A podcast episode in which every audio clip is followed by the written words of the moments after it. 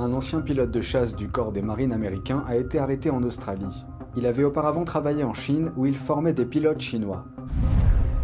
Des Ouïghours poursuivent le gouvernement britannique en justice. Certaines entreprises britanniques sont accusées d'utiliser des produits en coton liés au travail forcé en Chine. Protéger les citoyens contre l'idéologie communiste. C'est la mission que s'est donnée une survivante qui a échappé au régime communiste de la Corée du Nord. Bienvenue dans Regard sur la Chine. Le gouvernement britannique est poursuivi en justice au sujet de violations des droits humains en Chine. Les Ouïghours en exil affirment que le Royaume-Uni n'a pas enquêté sur les importations de produits en coton qui pourraient être liés à des camps de travaux forcés. Ces camps cibleraient les Ouïghours de la région chinoise du Xinjiang, également connue sous le nom de Turkestan oriental. Le Congrès mondial ouïghour avertit qu'il existe un risque élevé que les produits en coton provenant de certaines entreprises chinoises qui travaillent avec l'Angleterre soient produits par le travail forcé ou des prisonniers. Nous interpellons les autorités douanières britanniques pour leur incapacité à prendre en compte l'importance des produits en coton provenant spécifiquement de notre région, celle que nous appelons le Turkestan oriental. Tous les gouvernements du monde ont l'obligation de s'assurer qu'ils ne sont pas complices de crimes atroces dans le monde, et le travail forcé en est certainement un, et c'est pourquoi nous sommes ici aujourd'hui pour défier le Royaume-Uni, les gouvernements et les autorités douanières. L'organisation non gouvernementale basée à Munich affirme que les ouvriers des usines du Xinjiang sont soumis à la détention et à la coercition. Son avocat accuse le gouvernement britannique de refuser de s'engager face aux preuves recueillies depuis 2020. Les défenseurs du gouvernement ont déclaré qu'il s'agissait d'un cas hypothétique basé sur des preuves généralisées. La National Crime Agency ayant conclu qu'il n'y avait pas assez de matériel pour développer une enquête criminelle.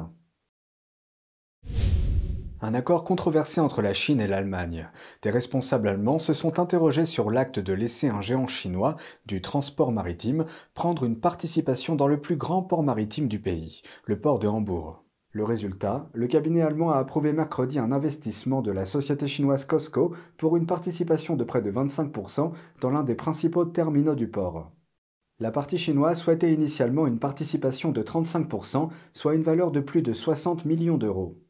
L'acheteur chinois est une filiale de l'entreprise publique chinoise Costco qui soutient la marine chinoise.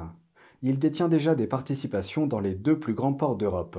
L'un est situé aux Pays-Bas, l'autre en Belgique. Le port de Hambourg, en Allemagne, est le troisième plus grand. C'est aussi l'une des plus grandes plaques tournantes du commerce européen avec la Chine. En 2020, près d'un tiers des conteneurs dans ce port provenaient de la Chine ou s'y dirigeaient. Le chancelier allemand Olaf Scholz est favorable à l'accord. Il ne s'agit pas de vendre le port, comme à Zeebrugge ou au Pirée. Il s'agit tout au plus d'une part, d'une part d'un terminal, comme c'est le cas dans certains ports d'Europe occidentale mais plusieurs ministères s'y opposent pour des raisons de sécurité. Il s'agit des ministères de l'économie, de la défense, des affaires étrangères et de l'intérieur. Il est important pour nous de tirer une leçon du fait que les dépendances à l'égard de pays qui peuvent ensuite jouer de leurs propres intérêts dans ces dépendances et vouloir ensuite nous faire chanter ne sont plus un phénomène abstrait, mais, comme vous le voyez avec le gaz et la Russie, sont une réalité dans ce monde. Nous ne devons pas répéter ces erreurs. La société allemande de logistique HHLA est l'entité qui vendrait sa participation à la société chinoise. Elle a déjà fait remarquer que la filiale de Costco n'aurait pas le droit de prendre des décisions importantes concernant le port, étant donné qu'elle ne détiendrait qu'une participation dans un terminal. Les partisans de l'accord affirment qu'il permettra au port de Hambourg de suivre le rythme de ses rivaux qui se disputent également le commerce chinois. L'intérêt de la Chine pour les ports maritimes ne s'arrête pas à l'Europe. Des entreprises chinoises détiennent également des participations dans près d'une centaine d'autres ports dans le monde. Bien que ces ports soient à usage commercial, les militaires chinois ont visité plus de 30 d'entre eux. Un ancien pilote de chasse du corps des marines américains a été arrêté en Australie. Il risque maintenant d'être extradé vers les États-Unis après avoir travaillé en Chine. La police fédérale australienne l'a placé en détention à la demande des États-Unis. Daniel Degan, un ancien citoyen américain, a été arrêté en Nouvelle-Galles du Sud. Il a comparu devant un tribunal le jour même et s'est vu refuser une libération sous caution. Sa prochaine comparution devant le tribunal est prévue en novembre à Sydney où toute demande de libération sous caution sera Les détails du mandat d'arrêt américain et les charges qui pèsent sur lui sont scellés. Une source de l'aviation a déclaré à Reuters que le FBI recherchait Degan en raison de son travail en Chine. L'arrestation a eu lieu peu de temps après que la Grande-Bretagne a averti des dizaines d'anciens pilotes militaires de cesser de travailler en Chine sous peine d'être poursuivis pour des raisons de sécurité nationale. La Grande-Bretagne affirme que ses pilotes militaires actuels et anciens sont attirés en Chine par des offres de paiement importantes.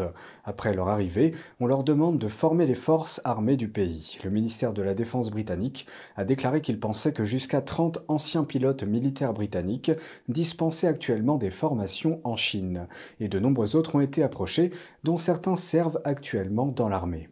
Selon ce qu'un fonctionnaire anonyme a déclaré à un groupe de journalistes britanniques, la formation ne consiste pas à apprendre aux pilotes chinois à piloter des jets occidentaux. L'objectif serait plutôt de faire appel à des pilotes occidentaux expérimentés pour aider à développer les tactiques et les capacités des forces aériennes militaires chinoises. Les pilotes britanniques impliqués dans ce contexte étaient liés à une école de pilotage en Afrique du Sud. Dans un communiqué, l'école a déclaré qu'aucune information classifiée n'avait été transmise de ces pilotes militaires britanniques à la partie chinoise dans le cadre de leur formation. Mais le général David Stilwell, ancien secrétaire d'État adjoint des États-Unis, a déclaré que cela pourrait tout de même déclencher des problèmes de sécurité nationale. Si nos propres concitoyens leur enseignent comment accomplir ces choses, cela amène à des conséquences très négatives. Et la RPC est très douée pour extraire des informations et amener ces personnes à en donner de plus en plus et à dire de plus en plus de choses qu'elles ne devraient pas dire. Le gouvernement britannique a déclaré qu'il prenait d'importantes mesures pour mettre un terme au recrutement de pilotes par la Chine. Une survivante de la Corée du Nord exhorte le peuple américain à protéger leur liberté et à se défendre contre l'idéologie communiste aux États-Unis. L'Institut Heartland a décerné le prix de la liberté à Yeonmi Park la semaine dernière. Le 21 octobre, l'Institut Heartland a décerné le prix de la liberté à Yeonmi Park, qui a échappé à la famine et à l'oppression en Corée du Nord à l'âge de 13 ans. En tant que militante des droits de l'homme, elle exhorte les Américains à protéger leur liberté contre les idéologies communistes aux États-Unis. En Corée du Nord, les enfants mangent même de la boue. C'est à ça que ressemble la vraie, la vraie famine et l'oppression. Yeon Mi Park pensait que son combat pour la liberté était terminé après avoir fui la Corée du Nord et survécu à l'esclavage sexuel en Chine. Mais elle dit que son expérience à l'Université Columbia de New York a ravivé les souvenirs de la dictature. À Columbia, ils disent que je ne peux pas dire le mot blanc parce que c'est oppressant pour certaines personnes. En Corée du Nord, ils ont fait exactement la même chose. Ils ont supprimé les mots comme droit de l'homme, liberté et marché libre. Selon Park, la culture woke qui prévaut est une tactique communiste pour diviser les gens. Le professeur vous dit que nous devons rester woke ou éveillés, parce que les ennemis, l'oppression systémique est partout. C'est exactement ce que fait le régime nord-coréen, nous rendre paranoïaques, faire en sorte que les gens ne se fassent pas confiance, diviser les gens. Park dit que la promesse socialiste d'équité est un faux espoir pour résoudre la pauvreté. Les gens en Amérique subissent un tel lavage de cerveau qu'ils pensent que d'une certaine manière, l'inégalité est notre ennemi. Est-ce que tu veux être pauvrissime et mourir de faim? C'est une très bonne chose que l'on puisse s'élever. Il y a une mobilité dans la classe sociale. L'ennemi est la pauvreté, pas l'inégalité. Le public présent à la cérémonie de remise des prix a fait écho aux préoccupations de Park. Elle est un canari dans une mine de charbon pour l'avenir auquel tous ceux d'entre nous qui valorisent la vie, la liberté, la poursuite du bonheur faisons face si nous ne nous réveillons pas et réalisons que la liberté n'est pas gratuite. Si nous ne pouvons pas parler de nos différences, ne pouvons-nous pas avoir des opinions différentes? Où cela nous mène-t-il? C'est très dangereux, très dangereux. Park dit que les Américains ont grandi avec la liberté, mais que beaucoup ne comprennent pas ce qu'elle signifie vraiment ou à quoi ressemble la vie sans elle. Elle espère que son histoire incitera le peuple à préserver sa liberté. C'est tout pour aujourd'hui, merci d'avoir suivi Regard sur la Chine. On se retrouve lundi pour une nouvelle émission. Prenez soin de vous et à bientôt.